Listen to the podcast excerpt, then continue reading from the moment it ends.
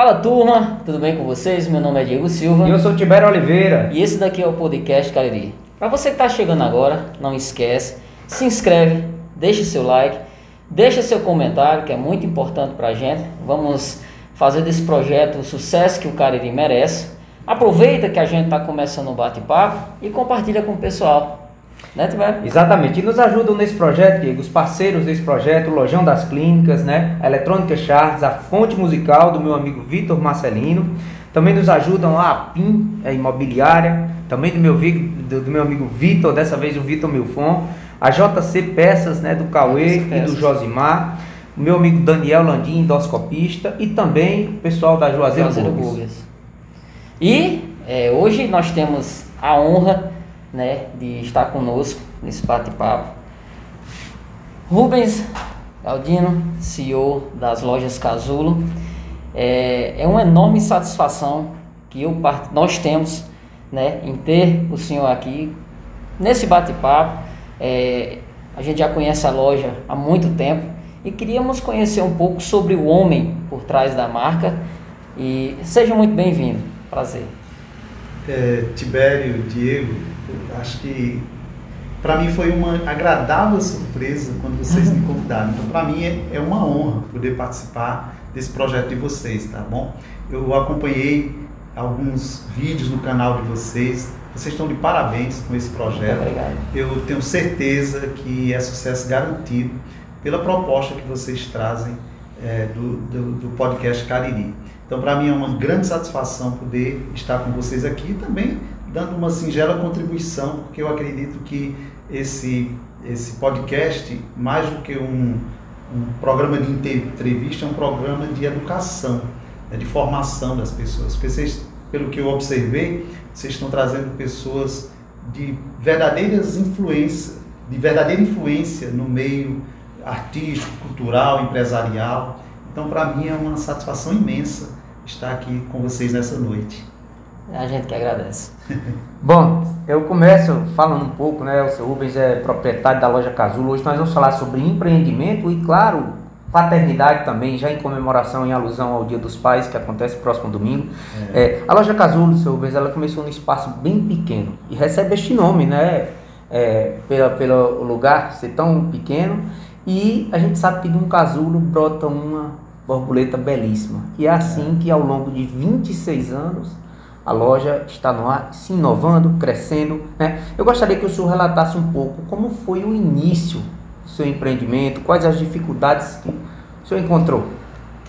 Cara, é, eu, eu quero me reportar para esse início de conversa, porque eu acho que empreender é uma vocação, é algo, algo que você traz dentro de você desde muito cedo, né? E eu descobri que eu tinha um dom para isso quando eu ainda era muito jovem, sabe? Por volta dos meus 9, 10 anos de idade, nós morávamos num povoado chamado. É, o nome do povoado era Povoado Pedro Mateus, mais conhecido por Taboquinhas, Tabocas. Distrito. É um povoado que ficava no distrito de Tabocas, Exu. Exu. E lá, nesse, nesse povoado, é, meu pai tinha uma bodega, pequeno comércio para atender as necessidades básicas das famílias da redondeza, né? E essa bodega ele já herdou, né, do meu avô, que era uma tia minha que cuidava dessa bodega. E meu avô, por força das circunstâncias, teve que se vir embora para o Crato e papai, juntamente com minha mãe, assumiu esse esse empreendimentozinho lá, né? É, e Claro, eu era, por ser o, o filho mais velho de 11, né, 11 irmãos, né, e, e, na idade de 9, 10 anos, já tinha uma certa maturidade, assim, para ficar tomando conta da bodeguinha, enquanto mamãe cuidava do almoço, papai ia para a roça, e eu ficava despachando na bodega. Despachando, despachando. É. Despachando na bodega. E a coisa mais agradável que eu achava era quando chegava o final do dia, que eu ia fechar o caixa da bodega para passar para minha mãe. Sim. Ou quando chegava no noite de domingo, que a gente ia juntar o apurado da semana, para na segunda-feira papai vir para o Crato para comprar fazer as compras para a bodeguinha, né? O arroz, o açúcar, o feijão, a bolacha, o refrigerantezinho, etc. E aquilo para mim era uma muito causava muita satisfação, sabe? Era eu eu de uma certa forma estava gestando dentro de mim esse empreendedorismo. E tudo começou por ali. O fato é que é, eu, eu enfrentei durante toda a minha vida muitos desafios. É, e graças a Deus eu consegui superar muitos deles. Por é, força das circunstâncias, até da época, eu fui acometido de uma, de uma poliomielite. Né? Isso me deixou uma sequela que até hoje eu carrego, mas que no início de tudo eu fiquei alguns meses, quase anos, paraplégico. Nossa. Né? Totalmente paraplégico. Eu não conseguia movimentar braço, deixei de andar e etc. E graças à minha mãe, que era uma pessoa hum, assim, extremamente dedicada à família, à comunidade, era uma, tinha uma liderança muito forte, minha mãe lá nessa comunidade. Até mesmo, a gente dizia que ela era enfermeira da comunidade, era costureira, era professora, era rezadeira, que dava renovação. Então ela era tudo ali, uma liderança muito forte. Isso, eu acho que eu, eu herdei também um pouco disso dela. Acontece que eu tive que vir para o Crato. Aos nove anos, no momento que eu tinha todo aquele prazer de estar na bodeguinha de papai ali, eu tive que ser desgarrado da família para vir estudar no Crato. Minha mãe dizia, Rubens, você, por conta dessa sequela que você tem da poliomielite, você não vai ter condição de trabalhar na roça, pegar no pesado, né? Então você vai ter que estudar. Eu sempre fui muito dedicado né? Minha mãe era a professora, na verdade, era a minha primeira professora, era uma grande amiga dela, e essa amiga foi embora, era Yara, hoje ela mora no Rio de Janeiro. Queria Deus que ela estivesse assistindo para ver essa história. E então eu vim embora para o Crato para estudar. E meus pais eram muito pobres, sabe? Papai, ele trabalhava na agricultura, né? Durante o dia na roça e à noite trabalhava de chapeado, carregando caminhão de farinha. Nossa, sim. Então, Meu avô trabalhou muito era assim. pesado. Meu pai trabalhou muito. Se eu não me engano, aqui no Crato tinha é, a antiga Soscol, que pega, carregava, é, descarregava. Meu avô, trabalhou, meu avô trabalhou muito ali. Até hoje ele carrega umas dores nas é. costas. Papai chegava da roça, quando estava às vezes tomando banho, chegava os clientes dele, que o pessoal gostava muito do trabalho dele. Vamos carregar, o vinha do Rio Grande do Norte, da Paraíba, dos caminhões aí. Pegava ele, ia carregar caminhão, de farinha na, na serra, né, que ali produz muita farinha. Então, é, é família muito pobre, né, muito pobre. Eles não tinham condições de estar em bons colégios. Eu vim morar na casa dos meus tios aqui. Me acolheram, né? Meu tio Chico, minha tia Cleide, é, já moravam aqui há muito tempo. Ele já é uma pessoa que tinha uma certa condição, é, era, trabalhava em algumas empresas por aqui. E eu vim morar com eles. E nessa vinda para cá, eu logo, logo precisei trabalhar também.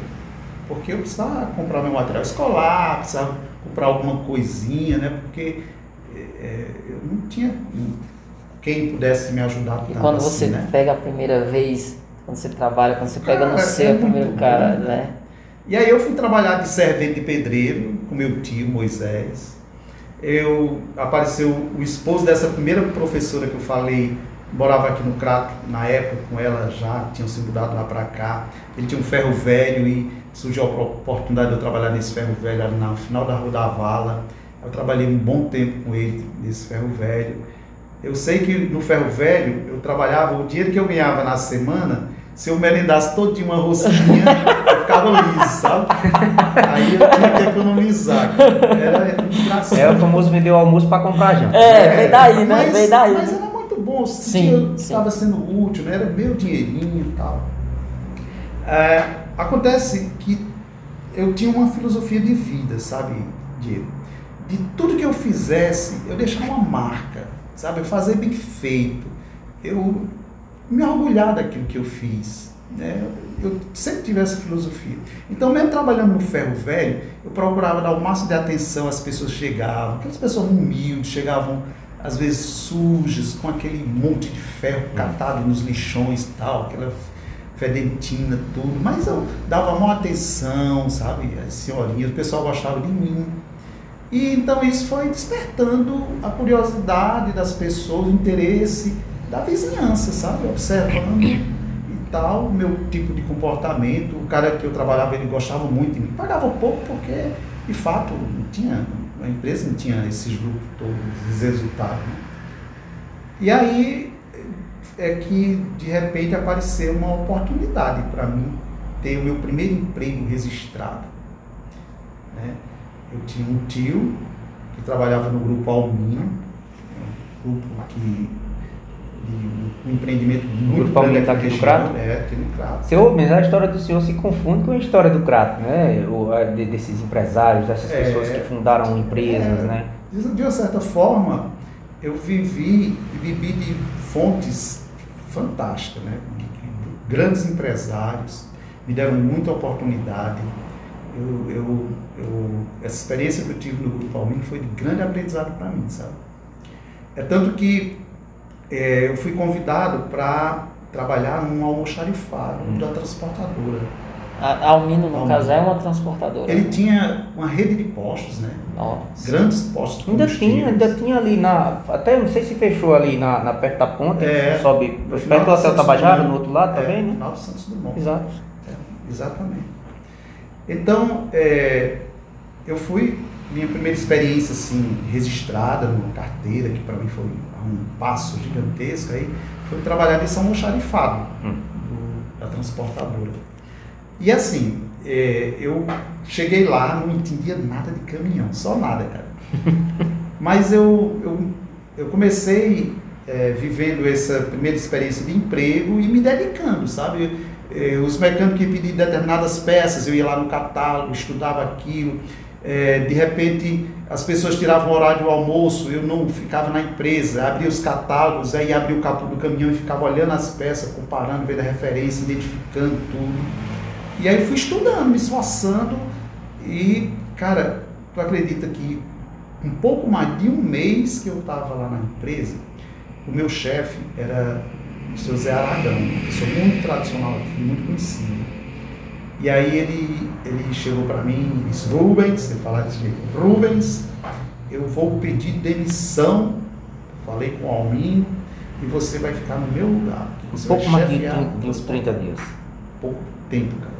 Eu fui, se foi coragem dele ou mim, alguém muito com potencial. O pessoal pergunta muito assim, é, se fala bastante sobre proatividade. Se você quer saber o que é proatividade, é um exemplo aqui. Fazer mais do que o que se pedem, né? É você ir além, você saber que você, você pode fazer a diferença, você pode alcançar objetivos que para muitos são barreiras intransponíveis, você pode com dedicação, com esforço. E aí, cara, eu fiquei nessa empresa, para resumir, é, por quase cinco anos. Eu me dediquei, é, fiz grandes amizades, muitas amizades lá na empresa. E aí começou a aparecer propostas de fora, sabe? Muita Você criou um network dentro de, de, da... Porque eu, eu, como trabalhava no transporte, eu tinha muito contato com o mercado de peças, né? Varejo de peças, oficinas, retíficas, e olha, ficou bastante conhecido. E aí as pessoas começaram a especular sobre a minha pessoa e surgindo algumas propostas e tal. Eu lembro muitas uma das vezes eu sentei com meu patrão na época, o São Almino, né? Falando que tinha né, surgido algumas propostas dessa natureza e tal. Mas eu não, não fui de início, sabe? Porque eu sou uma pessoa que eu, eu, eu gosto muito de reconhecer aquilo que as pessoas fazem por mim, sabe? Eu sou muito grato. Gratidão. E eu não gosto de. Eu não vou trocar é, um relacionamento, um, uma, uma vida, uma coisa por dinheiro. Dinheiro não me compra. Né? O cara chegou muito dinheiro, mas eu pensei, poxa, aqui eu ainda tenho muito a fazer, aqui eu tenho muito a, a aprender, eu não vou só pelo dinheiro, aqui eu já tenho. Não é questão de estar na zona de conforto, sabe? Mas de ter essa, esse gesto. Você sabe que tem mais a dar ainda, é. né? Eu, e ele até me incentivou, se você quiser ir e tal. não, eu vou ficar por aqui mesmo. E aí foi surgindo de repente outras oportunidades, e de repente surgiu uma que para mim eu não podia abrir mão, que foi trabalhar na Codema. Uma pessoa me convidou, uma pessoa que eu nem conhecia, um certo dia me chamou né, para uma reunião e fez uma proposta. E na época a Codema era uma empresa modelo aqui na região, ainda é uma grande empresa, né?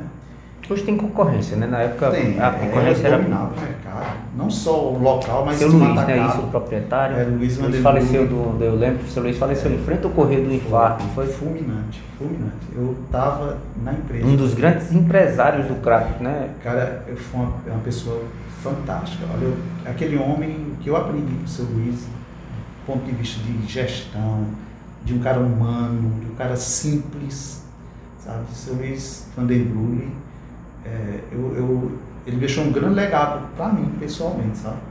Pela forma como ele As pessoas continuam, eu costumo dizer, seu Luiz, que as pessoas con- continuam vivas nas outras pessoas, Claro. né? Elas não se vão, claro, né?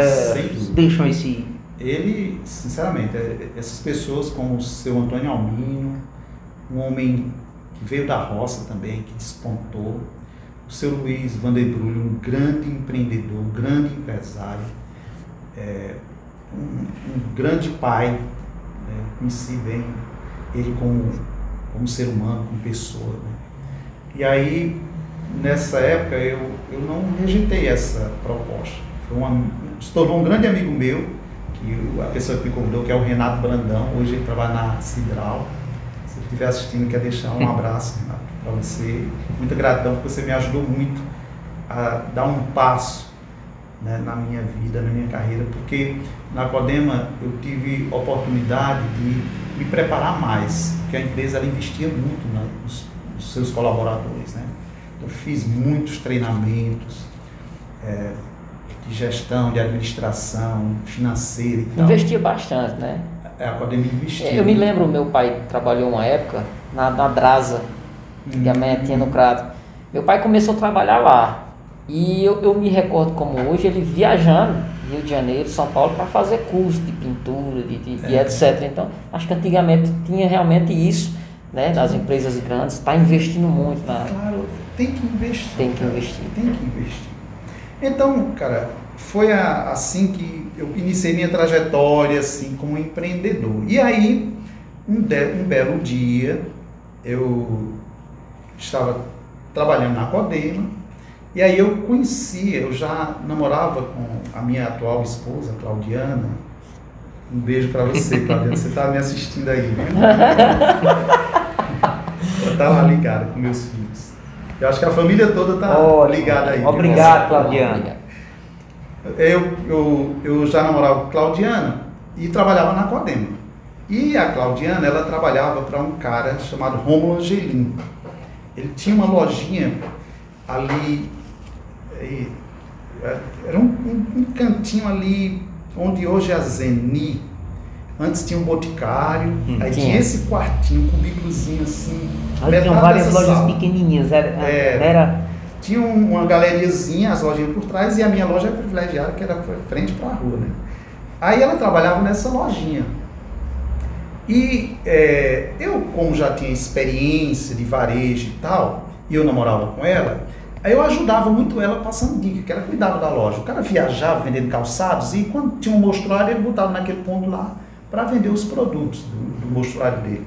E ela cuidava dessa loja. Então, eu ajudava muito ela para fazer o controle de estoque, ensinar ela fazer um fluxo de caixa, tudo bacaninho quanto a receber.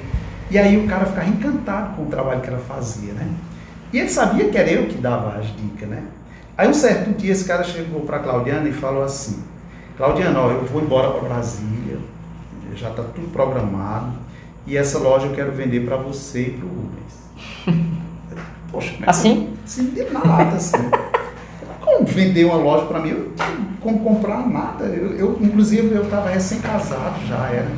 Senhor, o senhor foi promovido em todo lugar que for, o senhor foi promovido. Até isso, né? O cara olhou para mim, fa- falou, olhou para ela e falou pra isso, né? Eu digo, "Não, cara, eu não tenho como comprar uma loja, não, não tenho capital. Ele disse, olha, cara, é o seguinte, você me dá 10 cheques aí, eu divido em 10 vezes, não tiro nada de lá e você vai me pagando. Eu, eu muito ousado, de certa forma, E também eu conhecia a empresa dele mais do que ele próprio. sabe? Eu entendia Sabia a venda, quanto tudo. vendia, tudo, como era inadimplência, o que é que tinha conta a receber, quantas a pagar. Eu sabia. Tá entendendo? Então eu senti confiança. Cara, isso vale a pena. E eu já tinha um ensaio de negócio em casa, né? Todo vendedor de roupa começa com um sacoleiro, né? É, sim, sim, sim, sim. Aí a gente vendia em casa. E, na época tinha surgido a marca Pena, né? E minha irmã tinha ido para Eu Fortaleza. estudei com o filho da dona, lá em Fortaleza, quando eu fui estudar lá. Foi Eu, cara. Eu, É. Léo, filho dela. Ele era surfista e tudo, era a mãe dele, dona da pena, Pois criadora. é, cara. Então, minha irmã morava na rua da fábrica lá, em Fortaleza. E o meu cunhado era muito amigo deles. Aí, ele estava iniciando, cara. Fazendo uma camiseta aqui, Hum. vendendo para os amigos, um shortinho vendendo para os surfistas, colegas e tal. E aí, ela pegava uma sacolinha de roupa da pena e mandava para mim. E eu vendia para os irmãos, para os primos, para a vizinhança. Já tinha isso, sabe? Aí, resultado, quando o cara ofereceu esse negócio, eu bati o martelo, né? Fechado. E aí eu trouxe as roupas. Ficou com medo, senhor? Ficou com medo? Não, eu Não? não fiquei com medo porque eu conhecia. Hum. Eu já tinha experiência do varejo, né? Porque tem gente que tem mil novo, né? Tem gente É. que tem mil novo, né? De- É, na realidade, quando eu fui trabalhar na Codema, eu fui trabalhar com chefe de transporte, porque eles tinham as frotas de transportar mercadoria do Uhum. sul para cá, do, do, de da Amazônia, do Pará, Madeira, etc. Eu trabalhava nessa área. Só que eles me promoveram para vendas. E pouco tempo que eu estava com as vendas, eles me promoveram para gerente, porque eles mudaram para um centro, que era super centro, Codema, ali perto do viaduto, né? Sim, sim. Aí eu fiquei gerenciando aquela loja dali do centro. Pouco tempo. E aí, mais um pouco tempo, eu fui promovido para supervisor de vendas. E aí eu visitava a loja de Brejo, de Iguatu, Juazeiro, né? Chegamos a abrir até loja em Fortaleza na época. Esse meu amigo Renato foi para Fortaleza para cuidar lá. Então eu tinha um, muito conhecimento do varejo. Isso me gerou confiança, segurança de correr risco. E aí quando a gente adquiriu a lojinha lá, nós trouxemos as roupas que ficavam lá em casa para dentro da loja. Cara, assim, com esse atendimento, com esse zelo, com esse cuidado, eh, com esse esmero com os clientes, com o atendimento, eh, eu adquiri a loja em julho. Quando a gente chegou em dezembro, a loja tinha aumentado o faturamento em 3 mil por cento. É. Eu fiquei assim, não, não pode. Aí, resultado, essa lojinha ficou funcionando como um laboratório meu, assim, de experiência, por três anos. A Claudiana lá, e já contratei uma pessoa, minha irmã. É Contratar a irmã, familiar. assim, É. familiar. Minha irmã aí, a Nerisvane, eu acho que ela está assistindo aí também, né? Um abraço, um beijo para você, Vaninha. Aí ela foi trabalhar na lojinha também. E aí aconteceu de passar desse tempo, a loja crescendo, os fornecedores começaram a botar o pé no bucho, como diz aqui, né? Ou você muda para um espaço maior, que ade- que se adequa ao padrão da nossa marca, Hum. né? Começaram a- ou a gente vai deixar de vender para você, vamos procurar outras pessoas. E começaram, né? Com essa pressão. E eu, pô, se estão pressionando, eu tenho que tomar atitude, eu não vou perder minhas marcas. Aí foi, cara. Eu tô vendendo 3 mil por cento a mais. Eu então cresci pode- 3 mil por cento, a lojinha tá vendendo, tá, os clientes gostam, tá bacana. Aí, resultado, eu pedi demissão da empresa, da Codema. Na época, eu tinha um bom salário, eu era recém-casado, tudo. Mas foi a decisão assim mais ousada, mais atrevida, mais arriscada que eu tomei na minha vida. Largar o- a minha estabilidade, meu emprego, tá certo? Bom, né? Uma renda lá boa para ir tocar o meu negócio. E foi isso que eu decidi, sabe? Sair de um ramo material de construção, varejo de material de construção para investir É até roupa. uma, uma dúvida que eu tenho, senhor. Como é para um homem é, estar dentro de um mercado que, na sua grande maioria, é gerido por mulheres? Que é o mercado da moda. Co- Como, como, como foi isso para você? É, Cara, um eu, eu fico pensando, eu sempre fiquei, eu sempre fico pensando nisso, porque assim, eu, eu tenho alunas que trabalham vendendo, mas aluno eu não, eu não tenho nenhum, não conheço assim. Então o povo só usa mais sacoleira, né? Tem sacoleira É, também. é, é, aqui. aí- É. Cara, no início foi meio esquisito, sabe? Porque eu trabalhava lá vendendo cerâmica, cimento, ferro, né? vaso sanitário, e de repente me deparo mostrando calcinha, Ah, moça, biquíni, aqui você tem. tal, tal. Mas e, e foi a minha esposa, né? E a equipe que eu tinha que me deram todo esse suporte. Na verdade, eu ficava na parte da administração, né? Da empresa e as meninas tomavam a frente do negócio. E ainda hoje, é, eu tenho essa grata felicidade de trabalhar com muitas mulheres, né? Então, Muito bom. Tem mulheres de todas as cores, de várias idades. Então, é muito legal isso. E é, a minha equipe hoje é, só tem eu, o Diego, que cuida né, do- da, da loja virtual, e o Gilvan, que é o nosso office boy, né? Eu até brincava com ele, Gilvan, o que é que você faz aqui na Casuna? Eu brincava com ele hoje. Ele, digo, você é, é um profissional que leva produtos de qualidade para satisfazer sim, as sim, pessoas. sim, sim, sim. Ó, Então, já dá um Reels bem bacana já.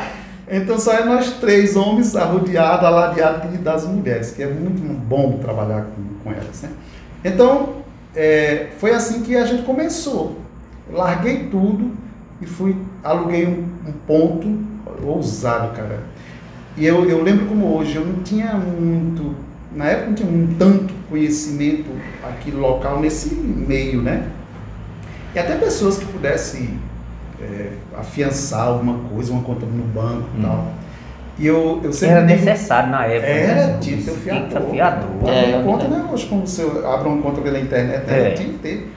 Cara, eu voltei lá no meu primeiro emprego do Alminho e pedi ele para mim afiançar, assinar uma promissória na época de 50 mil e tal. Cara, é por não assinaram para mim, cara. Eu digo, poxa, eu conto isso para meus filhos, ó. Onde você passar, tem que deixar portas abertas. Você sabe que vai precisar voltar? E aí eu, eu lembro e tenho isso guardado comigo. né? Ainda hoje minha conta do Banco do Brasil né, foi afiançada pelo meu primeiro patrão, assim, literalmente. né? E a, a- a- o valor da, da palavra, né, seu Rubens? Que eu, me lembro, antigamente, quando a gente ia, ia comprar, inclusive minha mãe comprou muito com o senhor desde o começo da loja, shortinho da maresia, da pena, né? Eu me lembro da promissóriazinha. E eu, e eu me recordo como, como hoje, quando ela dizia assim, é, vai lá na Casulo, escolha dois shorts e diga foi Silene que mandou. Aí você assina lá poder é, e valor da palavra que vai tá se perdendo com o tempo, infelizmente, mas enquanto existirem pessoas boas que entendem o valor disso, ele não vai morrer. Mas a gente sente que tem se perdido com o tempo essa garantia da palavra de honrar aquilo que você Era o lastro, era o lastro financeiro, né? Como diz na economia, tem que ter um lastro de finança, né? De valor. A palavra é. era a, a É honradez, né? Sim, As sim. pessoas é, honravam aquilo que se comprometia, né? Isso gerava muita confiança. Ainda existe muita gente boa, muita gente honesta, muita gente tem essa preocupação. Eu posso listar aqui o número de clientes fiéis, clientes que confiam na gente. Agora, é uma tem que ter uma reciprocidade. né? A empresa precisa confiar nas pessoas. né? Sim. Não de uma maneira irresponsável, mas se Uhum. você sabe que. Poxa, eu encontro. Essa semana eu encontro, encontrei a Dísio Borges, Flor, né? nosso cliente ih, das antigas, lá na loja me disse: Olha, muito obrigado por você confiar, mandar as roupas lá para casa. E, cara, é um prazer enorme. É- Você não sabe quanto eu sou grato a você por receber nossas mercadorias, escolher a preferência sua. tá? Tem que manter esse bom Então é uma relação de confiança. né? Essa questão que, essa prática do delivery que nós iniciamos aqui muito antes da pandemia, né, é uma relação de confiança, sabe? E é isso que eu quero perguntar para o senhor. A reinvenção, seu Rubens, é uma regra para quem precisa vender. Você tem que estar sempre renovando, né? E a pandemia, ela veio para transferir a compra presencial para compra online.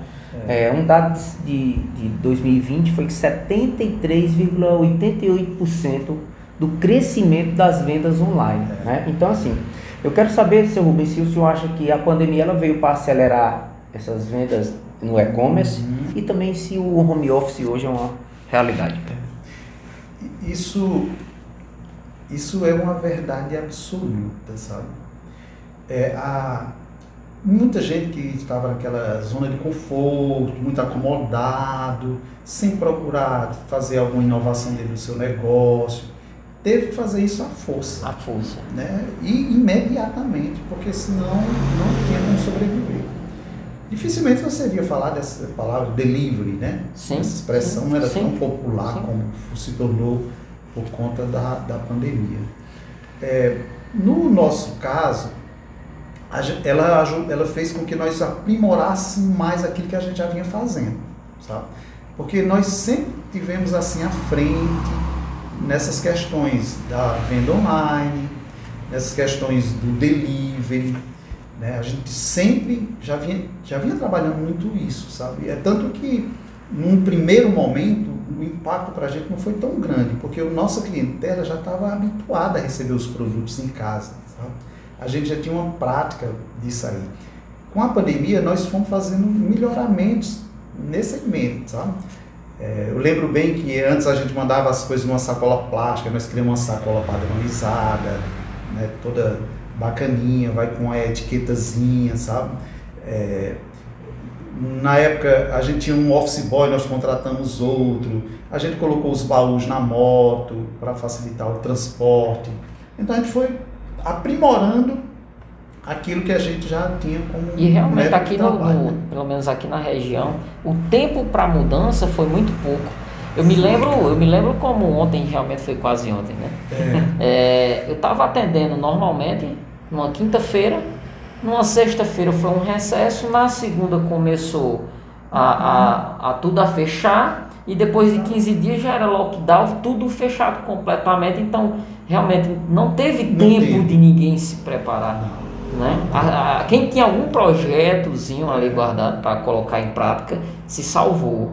Quem não Verdade. tinha sofreu bastante. Então, essa questão do, do delivery, para a gente, não foi tão complicado, sabe? A gente startar isso. Porque a gente já vinha com essa experiência de muito tempo. Foi só intensificar mais.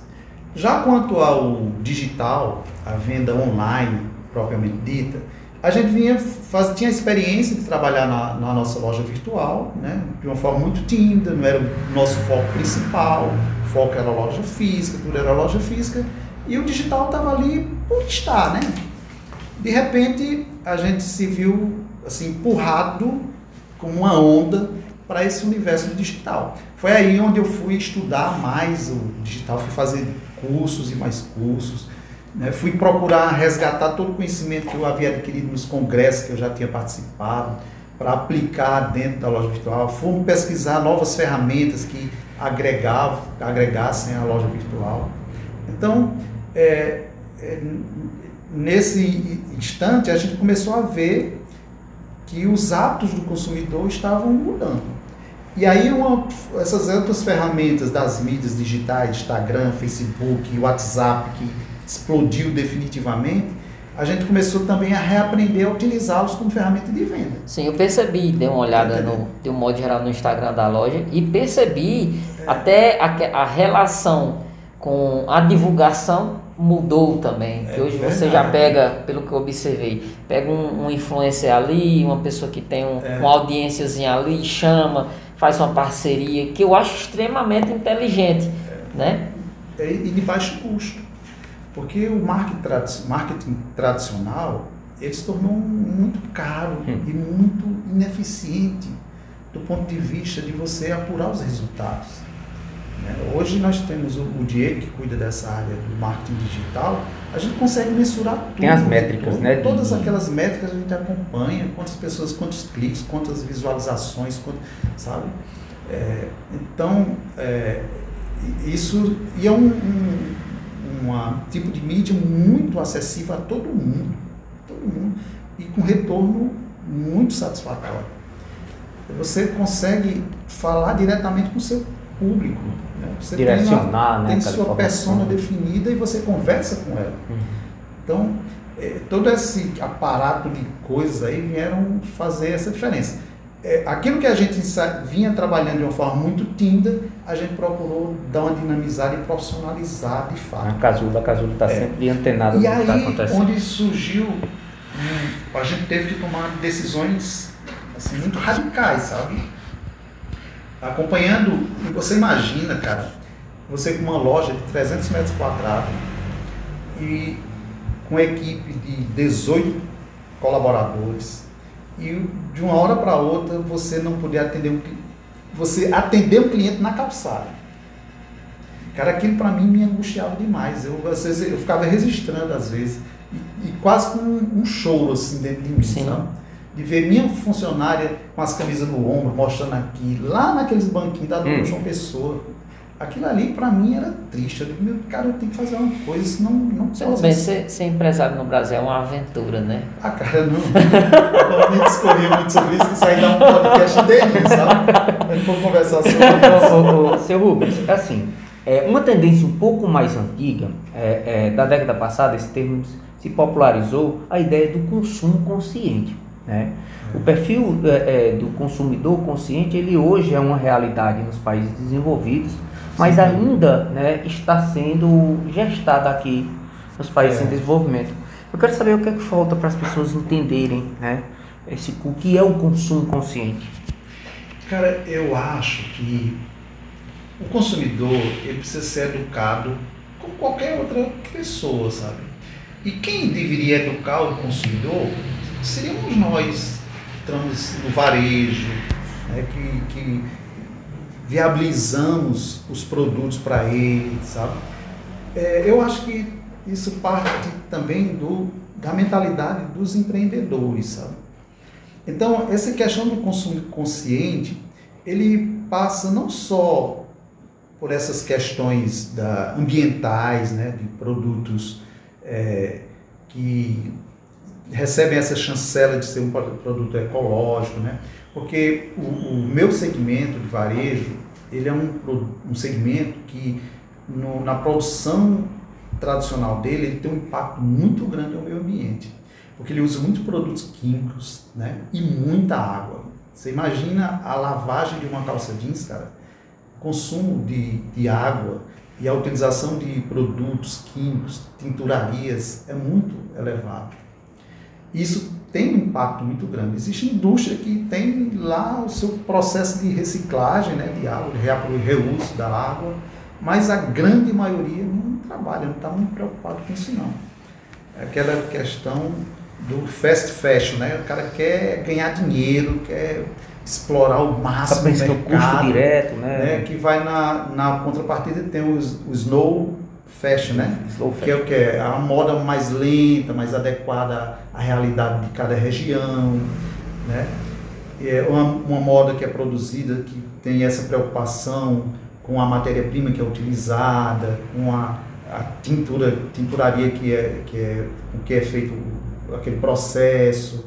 Né? E hoje existe muita essa preocupação. Né? Hoje mesmo nós temos algumas marcas, inclusive as, algumas coleções que estão chegando aí depois da pandemia, que já tem algumas categorias de produtos é, assim que tem esse viés do, do durável, né? para você não ter que né, comprar roupas e mais roupas constantemente, você usar uma roupa que dura mais. Precisamos, uma precisamos. Roupa, uma roupa que é feita com fios de garrafas PET, né? Né? Então já existem essas tecnologias e muitas dessas marcas já estão trazendo isso. Agora mesmo eu tive um, uma live com a estilista, a gerente de estilo da Maresia, e ela trouxe essa notícia de que essa próxima coleção eles estão trabalhando muito forte isso. Não só do ponto de vista do produto, da matéria-prima, mas também do conceito da hum. marca, sabe? Porque é necessário. Essa ideia que foi é. ficar, né? Então, essa questão do consumo consciente, é, Tibério, não passa somente por essa questão da matéria-prima, mas também pela questão, por exemplo, a origem dos produtos que a gente consome. A mão de obra também. Por exemplo, uma empresa que é, utiliza do trabalho escravo.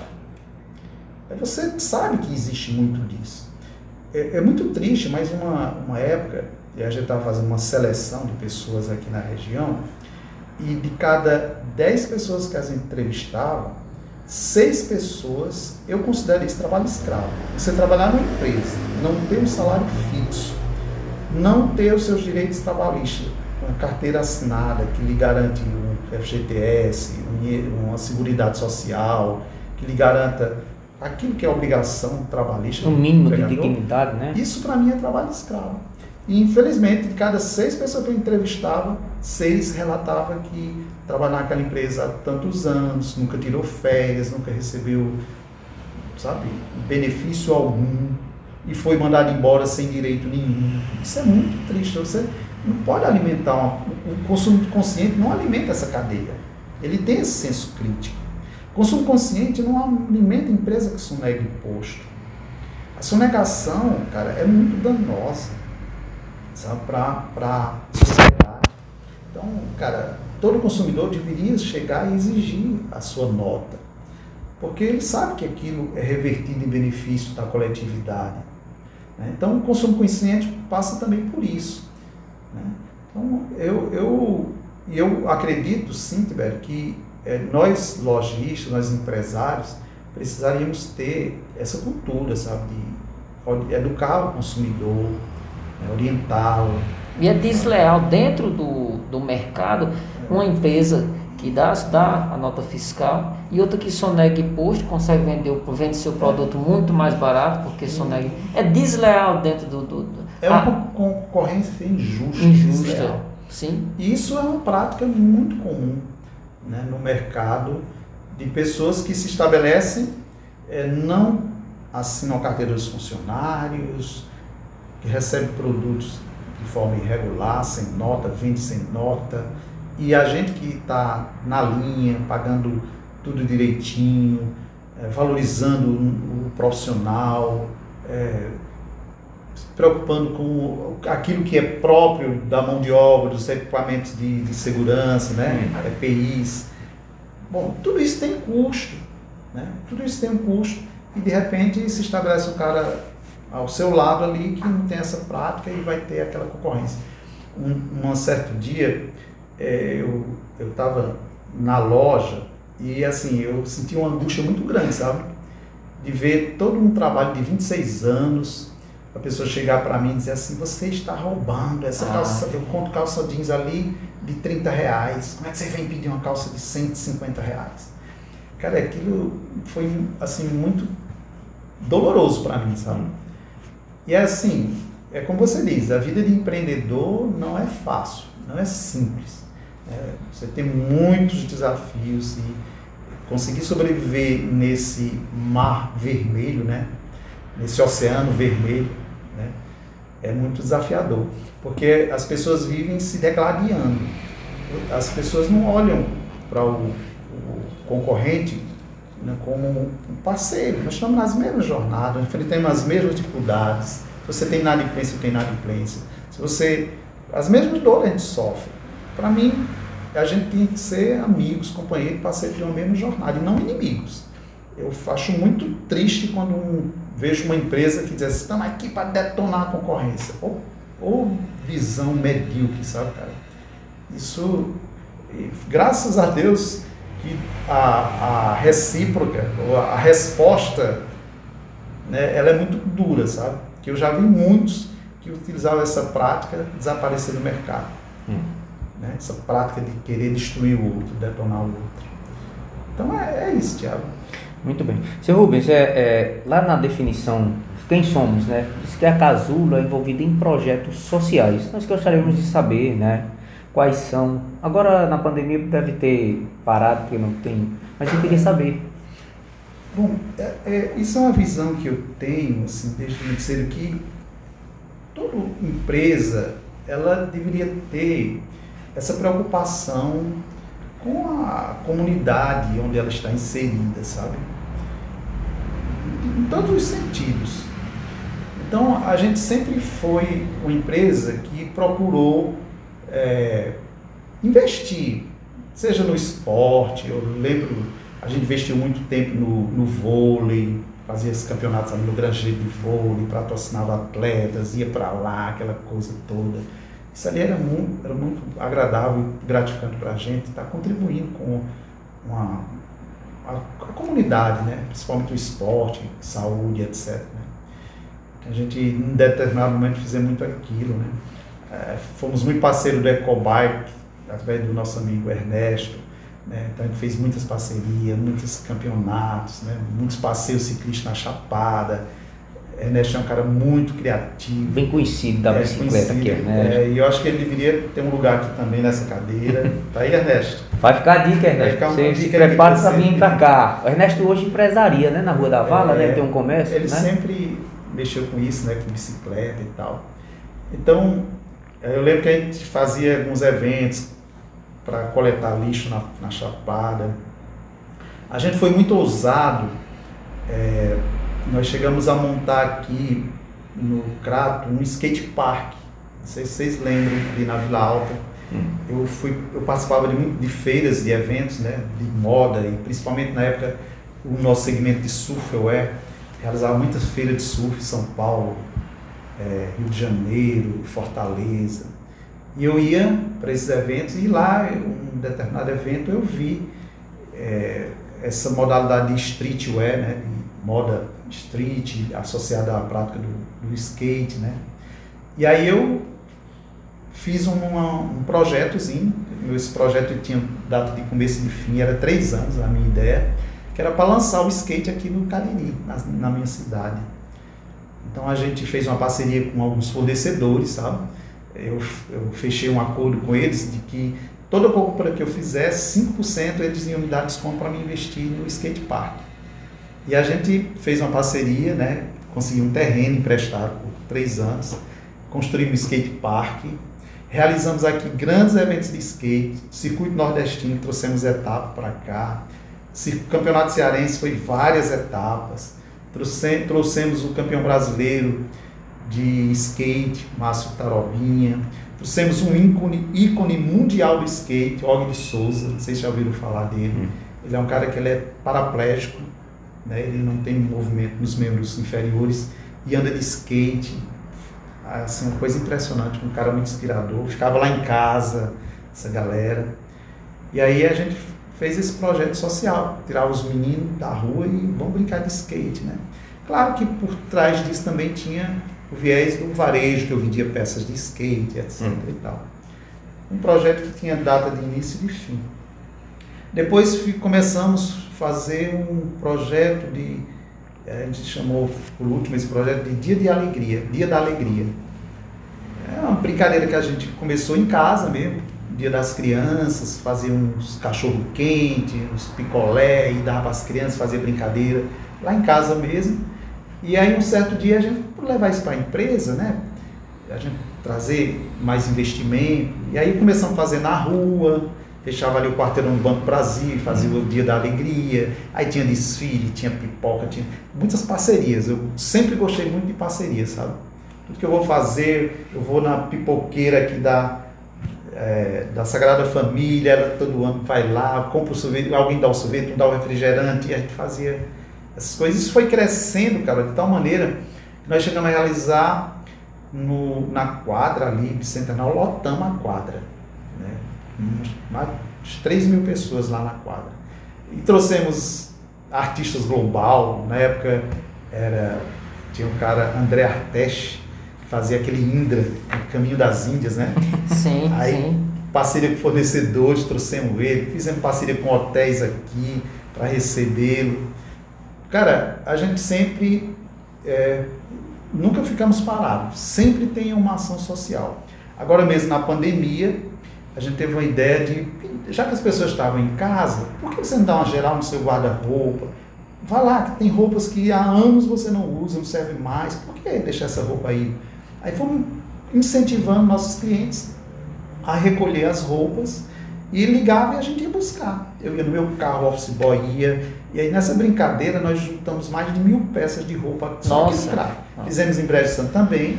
Aí fizemos parceria e levamos para as entidades, né? Estivemos lá para o Padarileu, levamos para a creche Nossa Senhora Aparecida, tudo agora na pandemia. Eu mas acho que de certa forma é, a gente tem que fazer um trabalho de desconstrução. É desconstruir a imagem que passam para as pessoas de que o empresário rico é um monstro. Fulano é rico, fulano não presta, é um arrogante.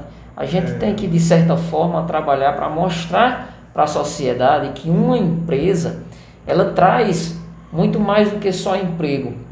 e renda para aquela comunidade. Ela agrega muito, muitas outras coisas. Óbvio, quando é uma empresa engajada a fazer tal, né? Mas é, é fundamental e eu conheço outras empresas que têm esse papel social que eu acho importante, é uma forma de você devolver e também enriquece a, a, marca, todo mundo quando lembra associa coisas boas. É. Né? Sempre tem uma contrapartida. Mas acho que a luta, a gente, dia após dia, está tentando passar para a sociedade, desconstruir essa imagem que já fizeram, é. infelizmente. É, de fato, cara, eu acho que a, gente pode fazer muito quando a gente tem essa visão de uma visão mais holística da coisa, não aquela olhar para o próprio umbigo, sabe? Mas pensar que nós estamos inseridos dentro de uma comunidade de gente, pessoas com diversas necessidades, né? com potenciais, pessoas que estão dispostas a ajudar, a contribuir. É, a gente, as campanhas que a gente fez de maior sucesso, elas sempre envolviam os nossos clientes. É, a gente realizou um Natal solidário.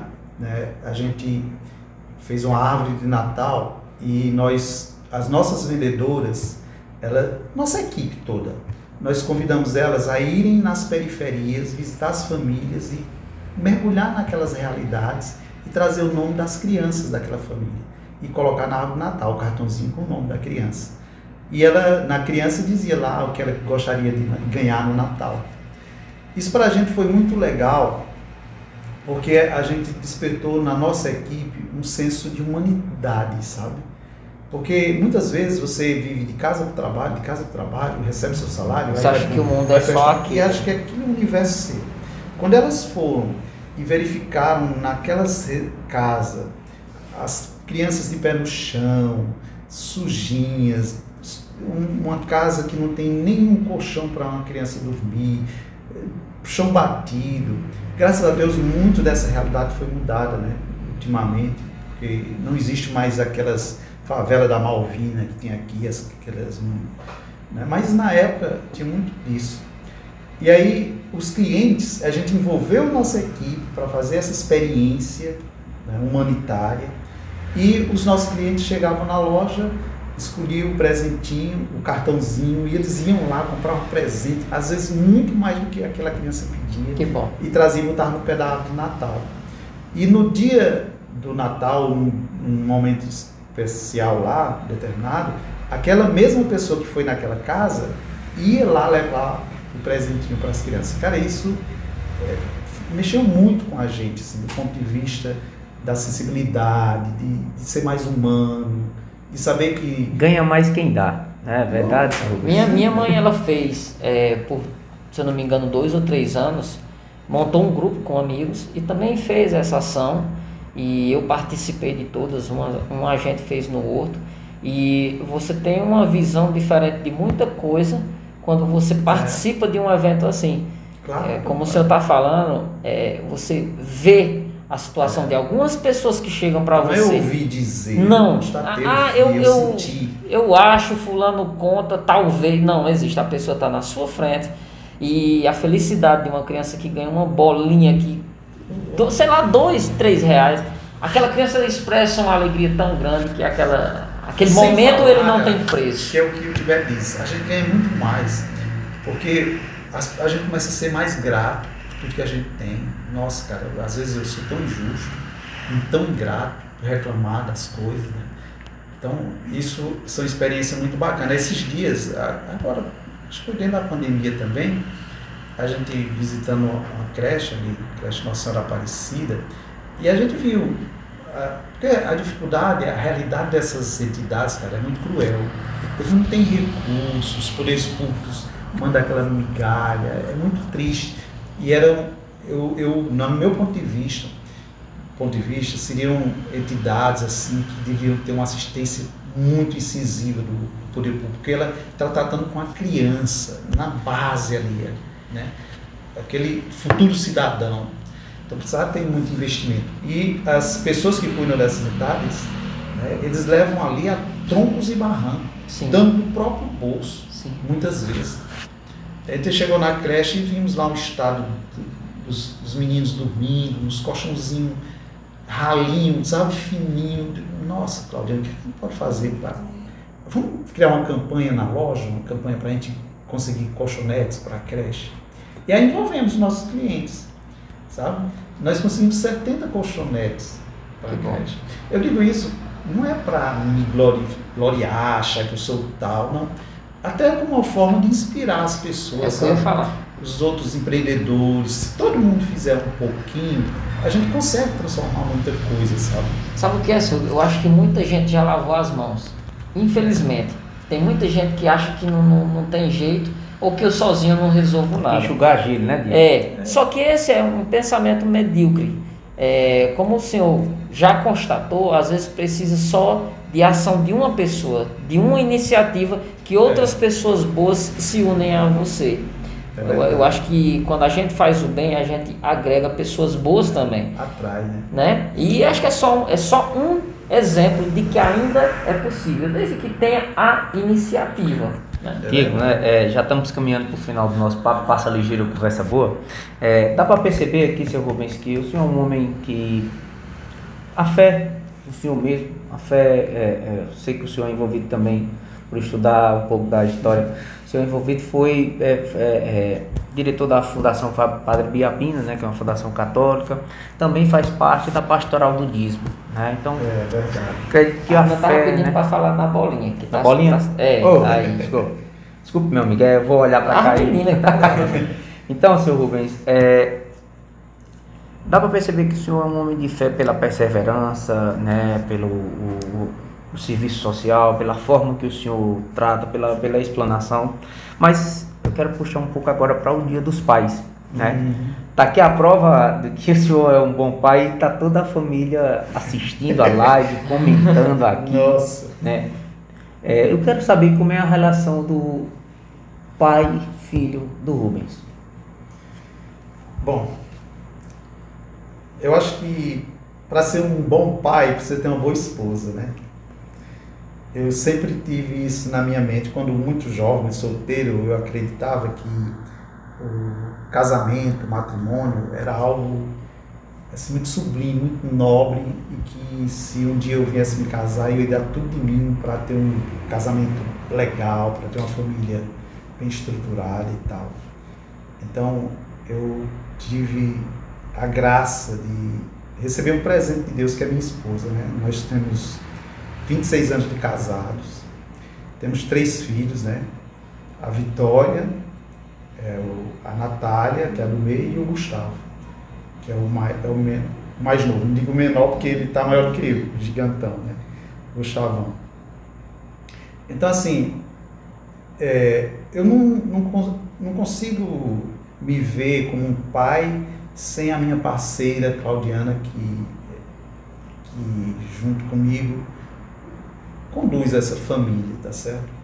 Então, a minha experiência assim, de paternidade, ela é muito enriquecida por isso, pela proximidade que eu tenho com minha esposa, pelo diálogo que eu tenho com ela.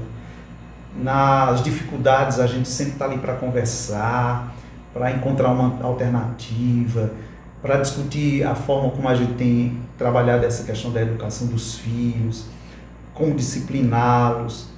Na hora de é, toma, ter que tomar alguma decisão, é uma decisão sempre dialogada, conversada.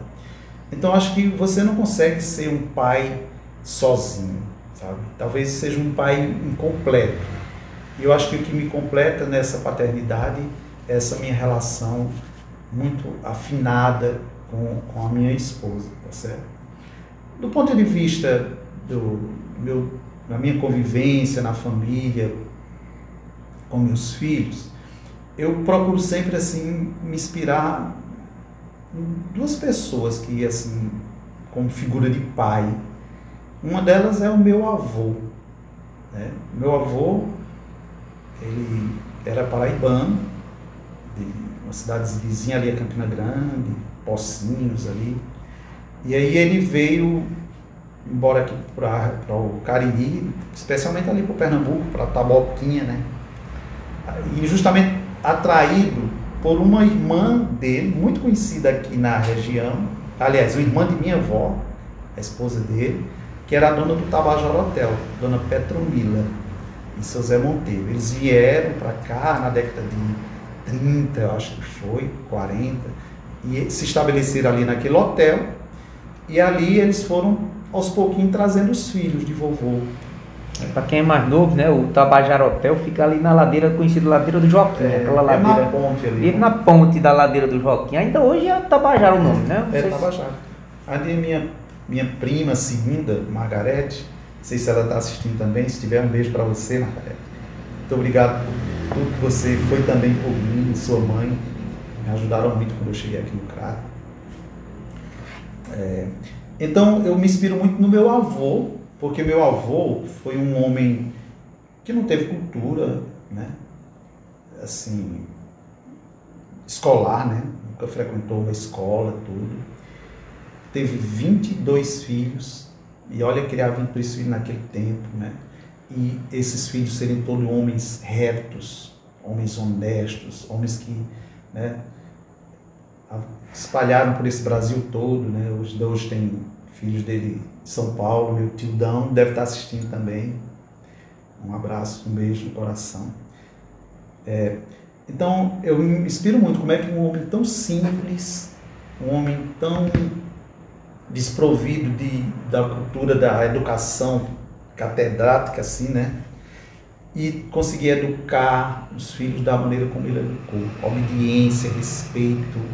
Né? Meu tio, qualquer um dos filhos que chegasse lá tinha extremo respeito por ele. Né? Podia estar de barba caindo lá, mas esse esse povo falasse, o cara tinha que se curvar diante dele. Então me inspiro muito nisso, pela simplicidade como ele educou os filhos. E depois o meu pai, é um, um homem também que não teve, não frequentou a escola, mal sabe assinar o nome, mas foi um homem que se dedicou plenamente à, à educação dos filhos, a criar os seus filhos, prover o sustento necessário. Meu pai, quando eu, eu nasci, o primeiro filho, todos os dias ele rodava, é, a gente chama légua, né? Sim. Era duas léguas para pegar uma garrafinha de leite dessa na, nas cabras que meu avô criava. Duas léguas de bicicleta, às vezes chovendo, sereninho da madrugada. É frio na cedo. taboca, para quem É. não conhece. Nossa, já foi muito frio naquela época. E papai saía de madrugada, chegava lá na- no, no chiqueiro das cabras, né, como chamava, tirava o leite da cabra e vinha embora e o meu avô ainda estava dormindo. Porque tinha que chegar para ir para a roça trabalhar. Então, isso é, é amor, sabe? Isso é entrega, isso é dedicação. Eu costumo dizer, Sabe? seu Rubens, que às vezes é, quando você está sozinho, você é adulto, já está sozinho e tem que tomar uma decisão e que você tem a opção entre fazer o certo e fazer o errado, aquele anjinho que fica te falando para É. fazer o certo é a educação que você teve na sua família. É, Tem muita gente que diz assim, eu não sei porquê, mas eu não, eu não gosto de fazer tal coisa. Eu acho que, cara, foi a educação que você teve. Em algum momento da sua criação, da sua formação, alguém te ensinou que aquela situação, fazer aquilo não era o correto. E É. ficou. E isso, cara, assim, não é em vão as palavras que o pai, as correções, não é em vão, sabe? Às vezes a pessoa pode até achar que não está valendo a pena, eu falo tanto, eu insisto tanto, digo isso. Não, não canse de faz, fazer isso como pai, de repetir inúmeras vezes quanto for necessário, que aquilo é para o bem do seu filho, sabe?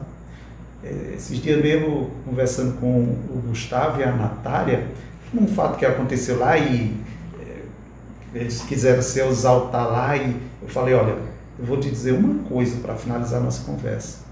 Um dia você vai perceber que tudo isso que nós colocamos hoje é para o seu bem. Silenciaram, eu estava indo deixar ele na escola, né? Essa semana mesmo. Foi até a escola silenciando, silencioso, né? Eu imagino que isso ali vá sendo processado e mais tarde ele possa refletir quando se deparar de determinada situação. Olha, meu pai falou isso. Meu pai falava isso para mim. É, eu acho que não é em vão. É porque eu acho de certa forma, seu Rubens, que a gente tem a concepção, eu, eu, eu sou pai também, é, que a gente cria e vai melhorar pra gente, mas a gente cria pro mundo. Claro. É como é, o pessoal fala, eu acho certo demais, melhor você levar uma correção de seu pai, de sua mãe, do que lá na rua. É. Se levar um corretivo na frente de Isso. todo mundo, sofrer uma humilhação. Até porque, é, eu sempre digo, hoje mesmo eu dizia para Natália, a gente refletindo sobre a questão da, da menina do vôlei, cara, que foi é, afastada por doping. Tandara. Tandara. Sim. A Tandara, a Natália perguntando, pai, como foi esse caso da Tandara? E a gente ia para a escola e fui explicando para eles, né? Diz, ó, Nath, o que acontece, falei do- como é a dinâmica de uma Olimpíada, né? É, a Tandara é uma pessoa experiente, participou de várias competições e tal. Eu acho que é, algo- deve ter acontecido alguma coisa que fugiu da normalidade. Porque o doping, explicava para ela que doping é quando a pessoa é, infringe uma norma da competição que usa algum, algum, alguma droga, uma substância, algum medicamento que contém aquela substância que não está alinhada, adequada com os procedimentos que às vezes alguém às vezes utiliza de má fé para potencializar o desempenho e tal. Tá muito frio, seu Rubens? Não, eu Ah, não? até ia trazer uma agasalha, Cláudia. Como tu vai com isso? Eu digo, pergunto tá- porque tá o friozinho. fica bem, bem É, em cima, se é, ficar, diga que eu diminuo. E aí eu explicava para a Natália que assim, ó, por que que isso aconteceu com ela? O Gustavo falou assim, ah, mas nem sempre é por causa de uma droga e tal. Sim, Gustavo. Às vezes a pessoa sabe, por exemplo, eu posso estar, digamos, eu estivesse num, num evento como esse, por um, algum motivo eu senti um, um mal-estar, uma coisa, tomei um medicamento. Por que, que cada equipe dessa tem um médico, tem uma pessoa que está ali? Por que não consultar o médico para ser orientado se aquele medicamento está adequado, se contém alguma substância? Aí você tem respaldo na hora de você. É, então pode ter acontecido. Eu não li mais, não me aprofundei durante o dia de hoje, estava até curioso para saber o motivo Uhum. exato. Não sei se vocês sabem, mas eu não me aprofundei. Mas eu disse para ela: ó, na vida é assim. É, quando você pisa na bola, ninguém quer saber, não vai dar chance a você mais não. Não quer saber por que foi, como foi, vamos dar mais uma oportunidade. Não, isso aí é exatamente o que acontece na vida. Quando você está aqui no contexto familiar, a gente dá uma oportunidade, a gente conversa, a gente tal. Mas o mundo lá fora, ele não tem piedade. Não tem piedade. Isso, isso aqui é um, um exemplo para vocês entenderem quanto vocês vão enfrentar, né, o que vocês têm aí pela frente. Né, que vão encontrar nesse mundo aí, no campo, no âmbito profissional, no âmbito pessoal, quando vocês forem jogados definitivamente nesse caldeirão. Tá certo? Não é destruindo o sonho de muita gente. Não. mas Mas de preparando. certa forma o mundo é injusto. Preparando. Tem muita gente que não, não quer nem ouvir o seu porquê. Não é, porque não. Não. Pronto, é taxativo, pronto, acabou. O- Essa é a realidade. Seu Rubens, o senhor falou de um assunto que é a Olimpíada, né? Nós tivemos agora a Rebeca Andrade, né? É, uma das coisas que chamou, ela ganhou duas medalhas olímpicas, a prata, né? E o ouro inéditas, né? Uma coisa que chamou muita atenção, que está relacionada ao domingo do Dia dos Pais, é que ela foi criada somente pela mãe. Né? E ela e mais 5 milhões de brasileiros não têm o registro do pai no, no- na certidão É, de nascimento. Verdade. Eu quero saber o que é que esses pais, o que é que o senhor acha que esses pais perderam? Qual o impacto? O que, é que eles perderam em não Isso. ver os filhos crescerem? Tudo só.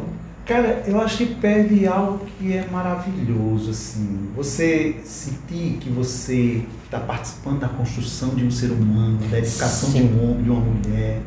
Sabe, hoje eu olho para minha filha Vitória, ela é formada em arquitetura, é, é, ver a luta dela, a batalha, a dedicação, o empenho, o amor, como ela, ela, se- ela se dedica. Você vê um pouco de você em outro É, ser aí eu humano. vejo, poxa, cara, está sendo replicado tudo aquilo que eu vivi, que a gente contava nas nossas rodas de conversa, está sendo reproduzido hoje na minha filha. Isso é muito gratificante, dignifica a gente, né? Então, é, eu acho que o, o homem, o pai, que, assim, você pode deixar de ser esposo, mas pai você é para sempre, assuma isso, sabe? Claro que as circunstâncias podem levar à separação, né? Ninguém a gente não pode admitir que a pessoa vai viver com o outro eternamente, tem os desencontros. Não era para ver isso, né? Porque Sim. se você é, se dedica, se escolhe o matrimônio, e eu acredito muito nisso, é necessário renúncia. As pessoas não querem renunciar hoje. Poxa, se eu me comprometo com a minha esposa e ali em diante nós vamos levar uma vida a dois, é necessário que eu renuncie à minha vida de jovem, sabe? Meus prazeres, minhas fases, minhas festas. Cara, eu não vou, claro, me desligar totalmente, porque a gente, quando casa, a gente não pode também deixar a nossa individualidade, tá certo? Mas a gente tem que ter um foco em outro universo, outro mundo, outra história, né? Não é verdade? Eu costumo então, dizer que, assim, solteiro, você já nasce. É. Casar é uma opção. É, é uma escolha. É, e, e, escolher o melhor momento. O melhor momento nunca vai existir o melhor momento. É. Ou a melhor pessoa. Conviva com uma pessoa que tem defeitos que você é. tolera. É. E juntos construir uma, uma história. Eu, eu, eu lia, muito jovem, eu li um livro do padre Rock Schneider que falava dessa questão do amor, do relacionamento entre as pessoas. E ele dizia que amar é você aceitar o outro como ele é, com suas Sim. qualidades, com seus defeitos. Você não vai encontrar ninguém perfeito. Né? Então é saber dialogar, encontrar os, o melhor caminho dentro daquele universo todo ali, das diferenças porque é, as diferenças se complementam, né? Isso é que é gostoso num casamento. Isso eu é vou muito... ser honesto com o senhor. Eu não suportaria outra pessoa igual a mim. Parabéns, então, parabéns, não... parabéns para dona Aline. Parabéns para a Aline. Parabéns. Eu não aguentava, não. Mas, é, mas é, é, justamente nessas diferenças que um vai complementando o outro, Sim. que a gente vai crescendo. A gente não pode é, ver isso como um bloqueio, algo que trava tudo. Não. Eu acho que tem que alimentar o diálogo, saber na hora de, de calar, sabe? Na hora que tem que falar e como falar. Tudo isso vai alimentando um relacionamento duradouro e que isso vai alimentando essa sua geração, a sua prole, né? Que vai enveredando por tudo isso. A gente, infelizmente, hoje vê muitos casamentos sendo desfeitos, muitos filhos sem pai e pior, pai que não assume a paternidade. É, isso é que é doloroso. Muito. Pode separar, cara, mas você é pai, dê assistência, seja presença. Transfira para aquela criatura o teu aprendizado. São homens que te, te, terceirizam o amor. Acha que é. o amor é ou presente ou pensão. Minha gente, não, não, não existe isso. Né? É, você cria no, no, Dê seu tempo, né? Dê seu tempo. Você cria no indivíduo um buraco que não se fecha. E você replica essa, essa, como a gente conversou em, outros, em outras ocasiões, essa má educação. É verdade, eu acho que a gente tem uma grande responsabilidade pela, pelas gerações futuras. Acho é. que muito do. É, eu via você fazendo uma entrevista com o menino do Juazeiro Burg, né? Isso, o Jonathan. E ele falando, o Jonathan, eu achei muito interessante ele falando do quanto aqui ainda no nossa região ainda existe essa cultura da, da paternidade. Eu ia, eu, ia, eu ia falar disso. Cara, coisa que realmente eu já viajei para o, o, sul, fiz experiências lá fora assim, embora muito rápido, vejo que não existe essa questão do, do respeito, da, da, valorização de coisas muito simples, como é pedir a bênção, sabe? E ele se admirou mais ainda quando eu disse assim, e tem mais, tem a mão. Não é chegar e dar benção é, assim, dar com a mãozinha esquerda aqui. Minha avó pergunta, tem vó não? E, e, não tá errado não, tu tá crescendo, tá ficando é mais burro. Direita, é, com a mão direita. E ele, e ele pensa de costa não. E ele disse, olha, que vocês né, nunca percam isso. É, e eu acho que enquanto existirem homens bons, mulheres boas, a gente vai replicar, a gente vai passar isso sim. O, o, seu Rubens, eu recomendo depois da live, a live vai ficar salva, né? Se você quiser rever, quiser encaminhar. E recomendo fielmente o senhor ler os comentários, viu? O senhor tá aqui Nossa, a prova que. Minha mãe foi uma das primeiras a elogiar, vou logo dizer. Tá, tá, minha mãe também, tá aqui. Oh, cara, ela, elas são. A nossa mãe criança, porque só quem assiste a mãe da gente, não, é porque elas fazem parte. oh, cara, eu não é, tenho mãe. Elas não. fazem parte da nossa vida. Eu não tenho mãe, perdi minha mãe muito cedo, 14 anos eu fiquei órfão. Era eu e mais uma escadinha de sete. Minha mãe morreu de uma maneira muito trágica. E isso foi um, um grande desafio que eu venci na minha vida. E graças a Deus, hoje nós somos uma família de 11 irmãos, né, todos vivos. Meus irmãos, eu tive a graça de encaminhá-los todo para o mesmo segmento que eu trabalho. Eles são lojistas, hoje aqui no Crato e lojistas muito mais sucedidos do que eu, graças a Deus. né? empreendedores fantásticos. Então hoje começou um trabalhando com peças de caminhão tal, aí o, ajudamos outro a chegar lá também, esse já construiu um patrimônio bacana, um prédio fantástico ali, mais de 8 mil metros quadrados, da Renove, Nailton, meu irmão. Está na saída do está em frente ao posto Palmeiral. É, ele está lá no Barro Branco, é? ali perto do campo da Cambará. Ah. É um cara extremamente empreendedor. Eu, eu fico encantado com esse potencial do meu irmão. E aí, o mais novo já entrou agora também, já tem um pouco tempo, já está empreendendo lá também. Está na veia, né, seu Rubens? É. Aí, ultimamente, essa semana, a gente fez a inauguração da loja do meu afilhado, o Tiago. Né? Uma loja, uma assistência técnica especializada em é, caminhões pesados, móveis de caminhão e tal. E eu falava para ele, ó, oh, Tiago, a coisa que mais me deixa feliz hoje é ver que você é aquele meninozinho que foi crescendo, foi absorvendo todo esse conhecimento, capitalizando todas as nossas conversas de irmãos, que a gente é muito família, sabe? Que bom. Todo dia, gente, todo final de semana a gente tá junto. Amanhã mesmo vamos acampar lá na Tapoquinha, vai a família tem, toda. Tem grupo no WhatsApp? Sobre, sobrevivem ao grupo? Oh, pois, pois então, agora eu sei que são, são unidos mesmo. É, Tapoquinha, é, é para quem não conhece, é, é, é várias famílias do Crato são de lá, né, da Taboquinha, é um lugar bem frio, é, bonito. É, bonito. Só... Vamos acampar lá na margem do Talhado, como diz lá, né? Bonito, belíssimo. É um lugar muito bacana, lá tem um mirante. e amanhã vamos dormir lá, se Deus quiser com a família é, toda. Eu tinha uma última pergunta, sabe, Diego? Mas já eu acho acabar, que não vai né? ser necessária não, seu tá Rubens. Bom. Era qual o legado do seu Rubens para os filhos? Mas eu já estou recebendo. eu já estou recebendo aqui. Já tá, já... Tô acompanhando o chat aqui do, do YouTube, eu já estou percebendo é, as sementes desse homem, Diego. Eu tô, eu, minha mãe já havia me falado, já a Cicinha aqui também, a minha prima que trabalha com o seu Rubens há muitos anos. Um havia me falado um pouco a história do seu Rubens de superação é, não sabia dessa poliomielite, que era uma endêmica na década de 40 até 80. Gente foi acometida.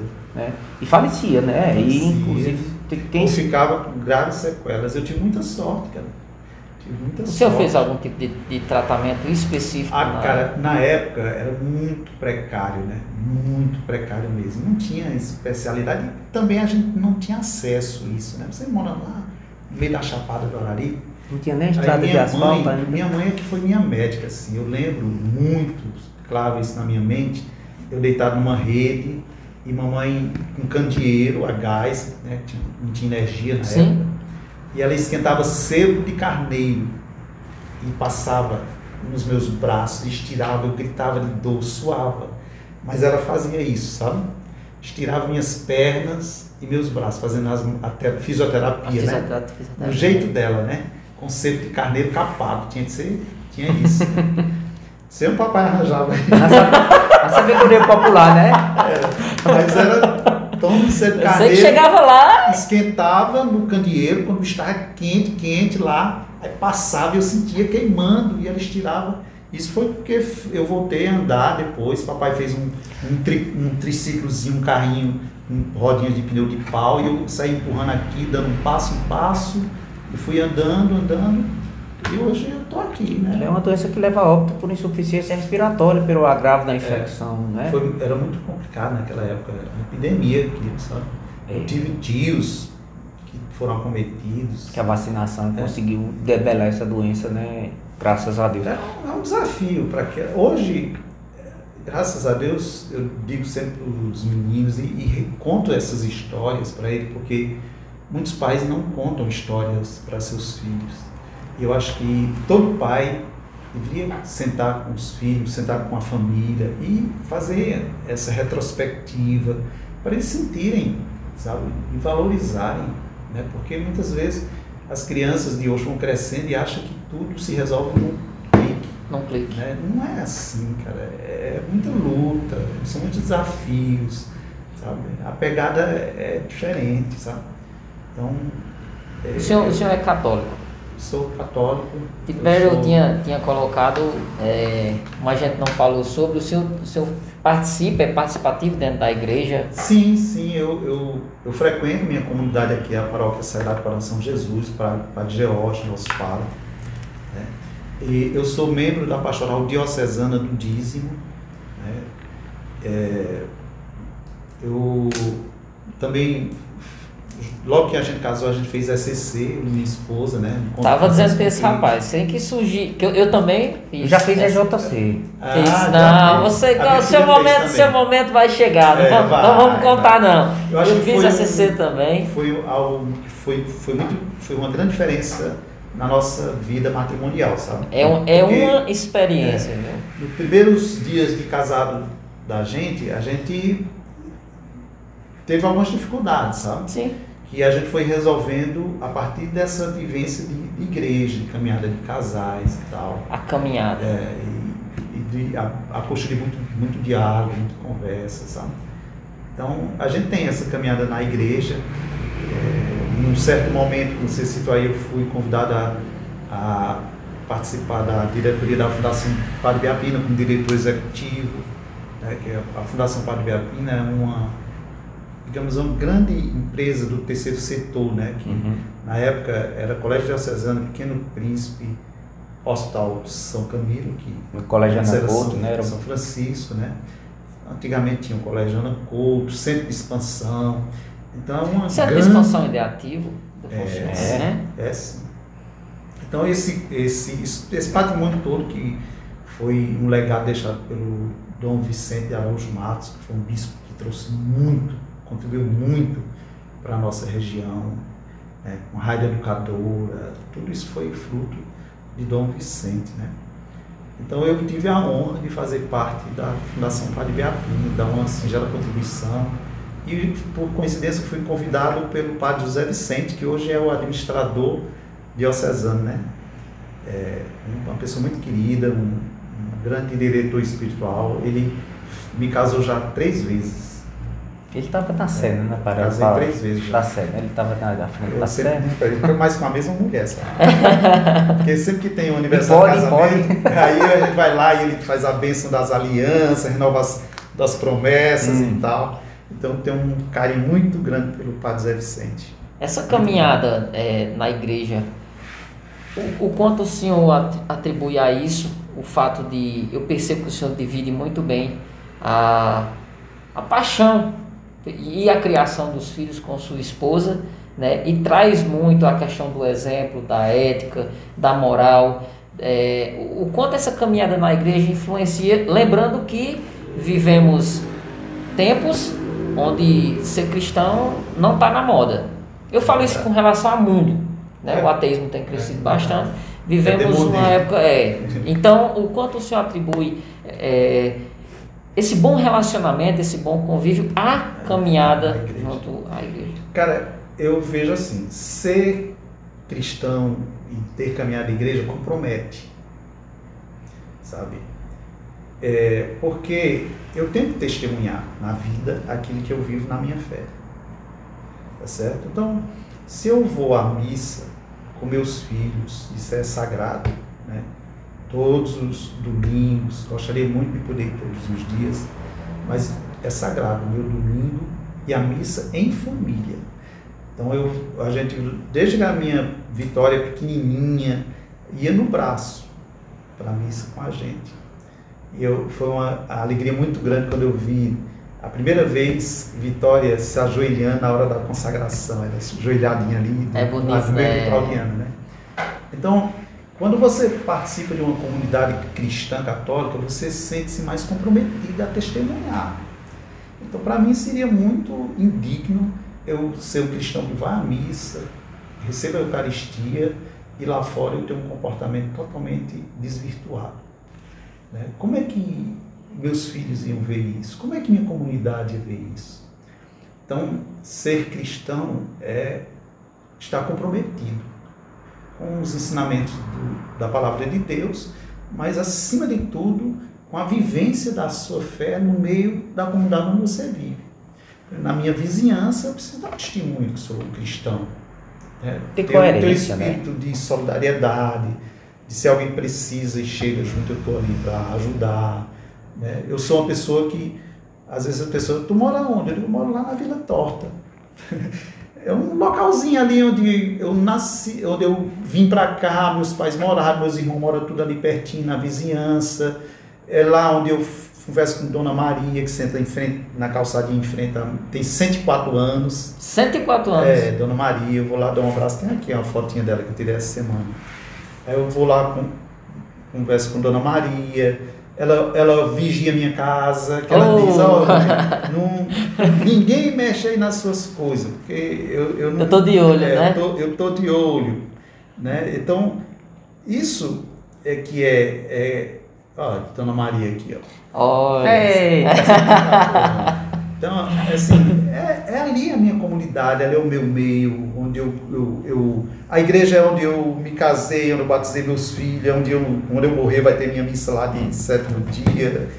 É, tá, isso comprom- compromete, cria relacionamentos, Sim. sabe? Com as pessoas. E é- isso é muito gostoso, sabe? É, tem muitas pessoas que mudam, e eu conheço algumas, que mudam de religião porque é, não se sentem acolhidas dentro da religião católica. Hum. O senhor diria que servir te faz se sentir mais acolhido? Na realidade, é, muitas pessoas se afastam porque elas querem ser servidas. Eu acho que a, a necessidade é de você ser desprendido. Você está ali para servir, né? para se colocar a serviço, à disposição, sabe? de uma causa, de, uma, de, de, de poder contribuir com a melhoria de outras pessoas. Amar como Jesus amou também é, O próprio trabalhar. Cristo diz, eu vim para servir, não para ser servido. Então, Justo. buscar uma fé, uma igreja por conveniências particulares, pessoais, Só um pouco de isso não egoísmo. Tem, né? é, não tem sentido. É, tem desafios, a minha igreja é perfeita? Não, Não, é, não, não. porque ela é uma igreja feita por homens que erram, que pecam, eu sou fraco, pecador, eu tenho minhas, minhas, meus vacilos. Então a, grande, a grandeza do ser humano está em aprender a conviver com os diferentes, com as pessoas que são fracas, e não olhar para ali e achar que nessa igreja só tem gente assim assado. Não, julgar as pessoas. Por que você não se coloca a serviço para resgatar aquelas pessoas? Então eu, eu ouvi uma palestra de um padre que eu era muito fã dele, infelizmente Deus levou muito cedo, que era o padre Léo, Padre Léo, É. é excelente. e ele falava muito dessa igreja light, essas igrejas light, né?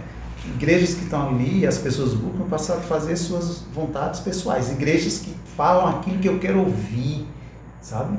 Igrejas que, que é, são mais convenientes, né? Com aquilo que eu penso, com aquilo que eu... Não. O pensamento é o pensamento da filosofia, as diretrizes deixadas pelo próprio Jesus Cristo. E eu que devo me render e me dobrar a isso ali. E não criar uma. Criar, chegam até a criar igrejas, né? Então, essa questão da religião é muito.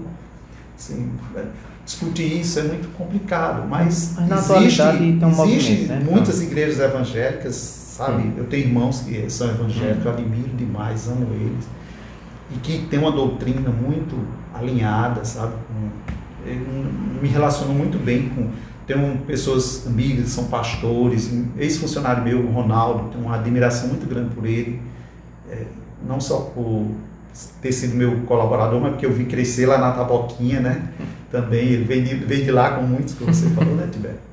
E eu me admiro muito, sabe? Aprendo muito também com os irmãos evangélicos. Embora existam algumas linhas aí, uns viés que não Sim, são. eu acho que- É, é criada uma rivalidade dentro do próprio cristianismo, né? seu- seu? É, Sem Cristo é um necessidade. sol, Deus a é gente tem que sol. se ligar por o que nos, pelo que nos está servindo, Pensa não só mais, pelas pequenas é, diferenças. pensa mais na, na, na coisa promessa, que- no projeto, do É, se você for simplesmente parar, você vê que tem muitas coisas que nos unem. Hum. Poucas. Esses são né? detalhes. Então por que focar naquilo que é diferente, Exatamente. que nos afasta? Focar naquilo que nos une. Nós temos o mesmo Deus, o mesmo Cristo. O Evangelho de Cristo é amor, né? Amor cabe em todas as religiões, né? Na verdade, eu acho que denominações. Eu estou preocupado, Diego, é pela hora, porque o seu Rubens está com a família Ah, ali, ama esperando Eu ele. te falei, cara, nós vamos virar a noite conversando. Não, mas seu Rubens, assim, a, po- a porta aqui, Ela abre, ela não vai fechar pro senhor, não. Eu quero, eu quero, assim, o senhor tem muito a contribuir pela. Claro que nós pincelamos hoje aqui, estamos apresentando para o pessoal do podcast Cariri o seu Rubens é, um pouco do empresário, um pouco da fé, um pouco do pai, né? Mas então a gente pode depois, Rubens, pensar um tema mais pontual para o senhor conversar, que eu sei que o senhor tem conteúdo, tem formação em gestão empresarial, de quem tu falou. O senhor Rubens busca, busca sempre, né? Tá fazendo isso. É, eu quero encerrar porque a família dele está esperando ele, mas fico é. assim, eu quero é, agradecer, é, seu Rubens, por conhecer essa trajetória que o senhor contou tão bem desde a infância, de superação, de perseverança, de humanidade, o senhor demonstrou para a gente aqui hoje e para mim foi um prazer ter, ter isso, né? Eu quero que faça as considerações. Não, eu, eu mais do que nunca, como a gente conversou aqui antes de começar, eu já conheço a Casulo já há muito tempo e conhecer o homem por trás da marca, é, para mim, estou é, lisonjeado, né? Para mim foi uma surpresa boa, né? É, já tinha visto alguma coisa na rede social, mas pessoalmente o senhor é bem melhor, né? Como minha, minha mãe minha mãe colocou nos primeiros comentários, gentil como sempre, né? É uma história maravilhosa. Me identifico muito pela, pelas raízes, pela questão ética, moral. É, eu acho que a gente pode tudo, mas nem tudo nos convém. É e só a educação nos leva a fazer boas escolhas. Parabéns pela família, pelo homem que o senhor é, pela, por onde o senhor chegou. Espero que chegue mais longe. Obrigado por estar aqui com a gente essa noite. Ó, Diego, eu vou já vou ceder a fala para o senhor Rubens que eu vou pedir um negócio a ele. Além do que ele nos trouxe carinhosamente, uma lembrancinha, né, Diego? Do Dia dos Pais, ó. Nós estamos aqui câmera, Diego. Acho que dá para ver. Então, Na central, é. é. Na central. É. Tu então, quer que eu passe para aquela? Não, tá ótimo, aqui. Eu acho que já deu. Amanhã nós estamos distribuindo isso para os pais lá nas lojas, sabe? Será o presente que nós é, ganhamos. Uma lembrancinha, um mimo, né? carinhoso que as meninas vão oferecer para os papais, né? Vai junto com os presentes, filho. Aí, pessoal, comprar o presente do papai, vamos tá Aproveita. Exatamente. Eu quero encerrar o podcast de hoje, seu, Rubens. Quero pedir um favor para o senhor, que o senhor deixe uma mensagem para os dos pais que vão assistir o podcast. Daqui para domingo eles vão ver a ah, mensagem do senhor. É, tem muita gente que divulgou bem nas mídias sociais, tem muitos papais que estão aí ligados, muitos filhos que futuramente vão ser pais também, né? Então, assim, eu quero finalizar dizendo assim que eu sou muito feliz pela paternidade.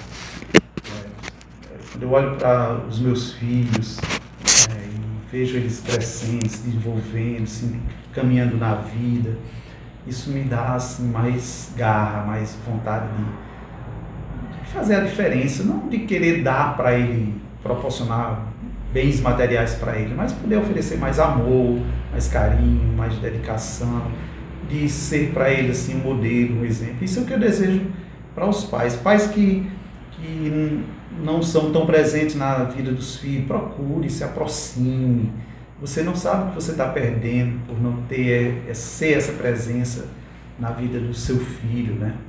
É, e os pais que já são muito casa, casa, família, aqueles pais que amam, amem cada vez mais, né? É, se entregue cada vez mais, tá certo? E assim, eu, acho que o maior patrimônio que você deixa para o seu filho, o maior legado, não é bens materiais, imóveis, patrimônios, não. Isso aí eles são muito bons para construir isso, para conquistar isso. Você deve preparar eles para conquistar tal qual você conquistou, sabe? Porque para eles vai ser muito mais orgulhoso, vão sentir muito mais orgulho de ter alcançado algo na vida, fruto do seu trabalho, da contribuição que você deu, tá certo? O maior legado que você pode deixar para o seu filho é ser essa presença, sabe? Poder abraçar, poder botar no colo, poder dizer eu te amo. Né? Isso é o que mais precioso você pode deixar. E claro, você ganha muito com isso, né? Ganha muito. E o mais, cara, eu assim, fiquei encantado com esse projeto de vocês, sabe?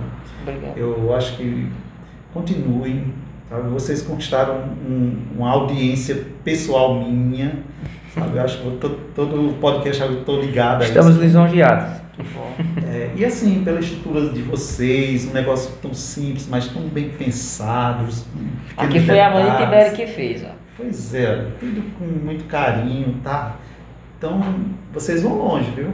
Eu estou muito feliz e vou acompanhar as figuras que vão passando por essa bancada aqui. Tá certo? Muito obrigado, muito obrigado de verdade, Rubens. E até uma Obrigado. próxima oportunidade, né, Diego? Se Deus quiser. Um beijo Pessoal, a todos. Você, é, espero que tenha gostado, né? Não esquece, se inscreve, deixa seu comentário, né? É muito importante pra gente saber dosar, mensurar, para estar sempre procurando melhorar. Compartilha com o pessoal e esperamos vocês na próxima oportunidade. Em breve. Até mais, gente. Uma boa noite. Muito obrigado a você que ficou até agora.